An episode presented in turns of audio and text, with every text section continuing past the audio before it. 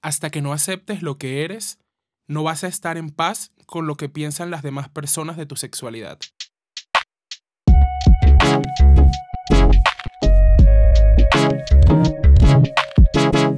Hola a todos, sean bienvenidos a Desde la Vibra con su host Nelson Osorio.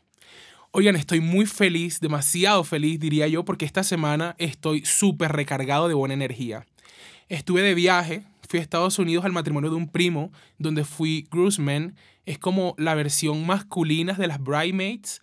Para que se hagan una idea, es como caballeros de honor, creo que es la traducción literal.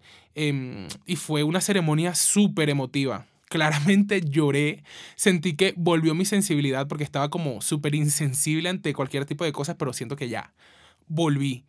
Oigan, en serio es tan lindo ver a gente enamorada unirse, o sea, la cara de ellos mirándose en la ceremonia era como que me dieron unas ganas de casarme pronto que, o sea, ustedes no, no se imaginan. La pasé increíble en familia, comí delicioso, fue una excelente semana, la verdad. La pasé tan bien que poco estuve pendiente de las redes sociales.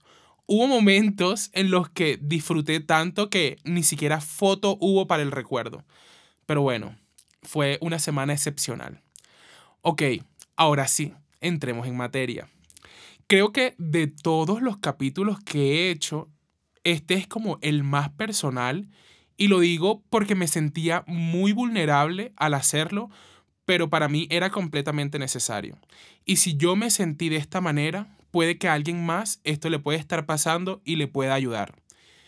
Este es un tema con el que hice las paces hace realmente muy, muy, muy poco. Un tema que siempre ha estado sobre la mesa, que mucha gente se ha sentido con la libertad de opinar, de juzgar e incluso de señalar, pero ¿en qué momento la sexualidad de los otros se vuelve un problema personal de terceros? La sexualidad siempre va a ser un tema con alto tabú. No sé qué chip nos pusieron a nosotros, pero nos da pánico hablar de ella. Incluso nos da vergüenza hablar de sexo. Y esto realmente lo he podido comprobar. Pero vean, si eso pasa con algo tan natural, ahora imagínate que duden de nuestra sexualidad. Nos choquea que alguien ponga en tela de juicio lo que somos. Pero oigan, pónganse a pensar en un segundo qué tan desocupada debe estar una persona para que la orientación sexual de un segundo más sea un problema. La gente tiende a señalar, hacer juicios a priori sin conocernos y a mí en lo personal me pasa mucho, demasiado diría yo.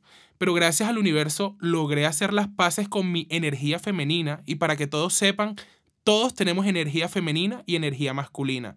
Nunca va a estar 50-50, pero puede que en ocasiones alguna esté más elevada que la otra. Eso a la gente no le da la potestad para decir tú eres esto o tú eres aquello.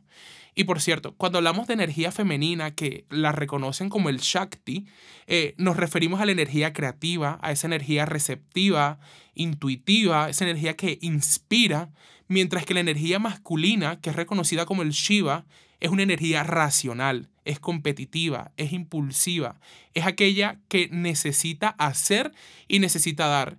Y ustedes ya me conocen. Yo trabajo en una industria creativa y pues eso no es una justificación o esté diciendo que en la industria todos tienen más energía femenina porque no, no es así. Solo que yo he desarrollado mucho más ese lado y eso me ha permitido destacarme en muchísimos proyectos, tanto personales como profesionales, porque mi forma de ver las cosas y de hacerlas es muy distinta a alguien promedio. Y yo me daba mucho látigo porque ni siquiera yo sabía quién era y me causaba demasiado conflicto que me señalaran y que se sintieran en esa libertad de hablar al respecto, porque este es un tema que me ha acompañado literalmente desde que tengo memoria. Simple y llanamente porque la masculinidad frágil de algunos no les permitía entender cosas como que un hombre sí se puede arreglar las uñas, puede escuchar música diferente a, la regional, en mi caso al vallenato, eh, puede gustarle subir fotos a redes sociales. Y aquí me puedo quedar haciendo una lista, pero extensa, y créanme que eso no define qué tan hetero o qué tan gay puede ser una persona por siglos se han visto gays que se comportan como heteros 100% y heteros públicos que escondidas sacan lo que llevan reprimido. Oigan, yo les voy a contar algo. ¿Qué tan jodida debe estar una persona para hablar de la sexualidad de un niño de sexto de colegio en un website de chismes? Ese niño fui yo.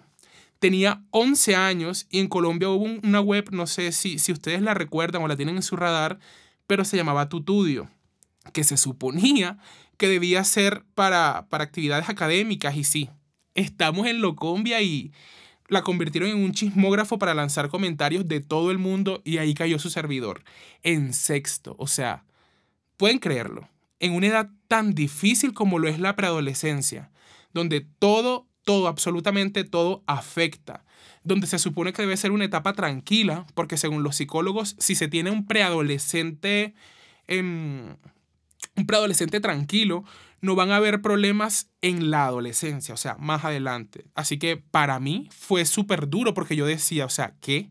Porque hablan de mí, no entendía absolutamente nada, o sea, nada. Y después de ese primer momento, en todas las páginas de chisme, fui conversación durante, o sea, no sé, más de 10 años sin evidencia alguna, porque nadie, absolutamente nadie, puede hacer un señalamiento con evidencia al respecto de mi sexualidad.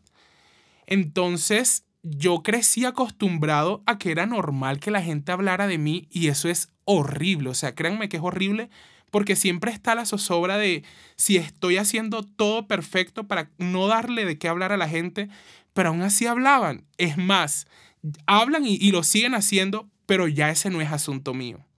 Por eso nosotros como sociedad debemos tener muchísimo cuidado de lo que decimos con respecto a otras personas, porque todos están intentando descubrir qué son, qué cosas les gustan, y los señalamientos pueden hacer que ese proceso de autodescubrimiento sea muchísimo más complejo. El proceso de hacer las paces con uno mismo es muy difícil, porque no estamos batallando con el hecho de quiénes somos, sino cómo nos percibe la gente y si nuestro proceder es moralmente correcto o incorrecto. Y yo siempre he dicho que la sociedad juega un papel fundamental, porque nosotros somos seres sociales y simplemente nacemos con el chip de querer pertenecer a algo. Háblese de posición profesional, política, socioeconómica o, como es este caso, a un grupo de similares con comportamientos socialmente aceptados. Por eso, cuando ponemos sobre la balanza cómo nos sentimos siendo nosotros mismos y cómo nos percibe la gente, dándole importancia a lo primero, obviamente, nos deja de preocupar lo que dicen los otros y empezamos realmente a vivir y a vivir para nosotros. Como les decía, hice las paces con eso y me siento libre de mostrarme auténtico, genuino, de ser quien soy, mostrarme como yo soy sin miedo a que digan esto o aquello porque estoy tan ocupado viviendo que lo que piensen los demás es su problema, o sea, no es un problema mío. A fin de cuentas, la gente refleja en nosotros lo que ellos son.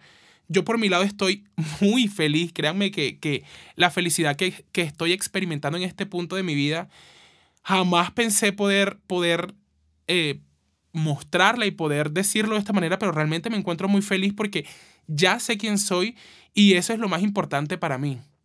Pero Nelson, ¿cómo se llega a esa plenitud en el ser? Deben estar preguntándose. Oigan, es hacer un proceso de sanación y de aceptación muy fuerte, porque nadie lo puede hacer por ti.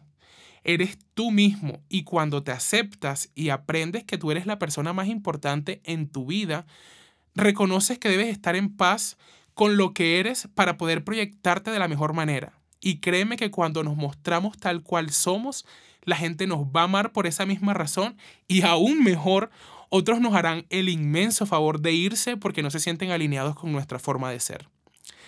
Es muy importante estar presentes y conscientes en este proceso para poder entender que estamos dejando de ser lo que queremos en busca de esa banal aprobación y aceptación de unos terceros. Así que entiende algo no le debes cuentas a nadie de tu sexualidad.